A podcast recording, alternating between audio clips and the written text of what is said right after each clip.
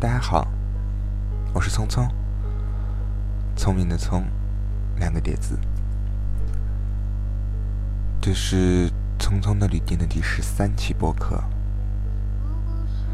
今天题目是：那你忙吧，我不打搅你了。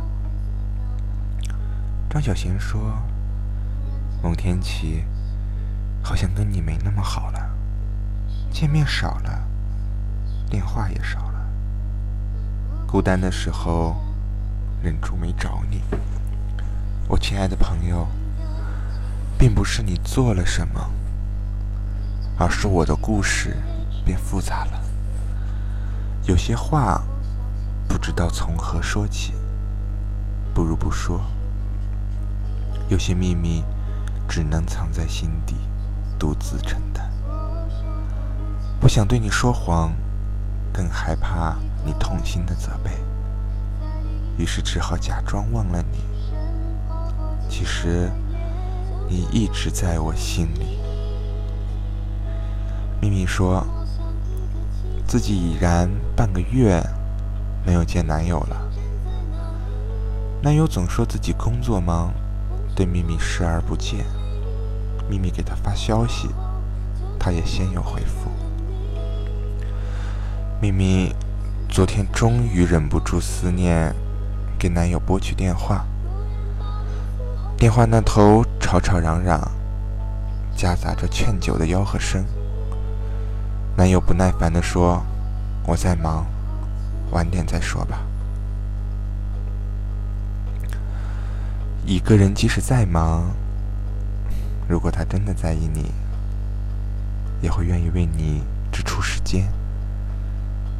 其实你心里比谁都清楚，他并不是因为忙碌而抽不出时间来陪你。马伊琍接受一个电视访谈时曾说过：“我不懂什么叫挽留，我只知道，爱我的人不会离开我，因为他知道我会难过。世上不爱的理由有很多，我很忙，我很累。”我都是为你好，而爱的表现只有一个，就是想和你在一起。我们这个时代，对于忙碌，带有一种盲目的崇拜感。忙碌似乎成了一种常态，要是说自己不忙，就觉得自己没有面子。我很忙，几乎成了现代人的口头禅。也成了推诿他人的一种托词。你总说要应酬客户，要陪家人聚餐，要陪朋友聚会，要出趟远门，编造出林林总总的理由，只是为了逃避那些你自己并不想见的人。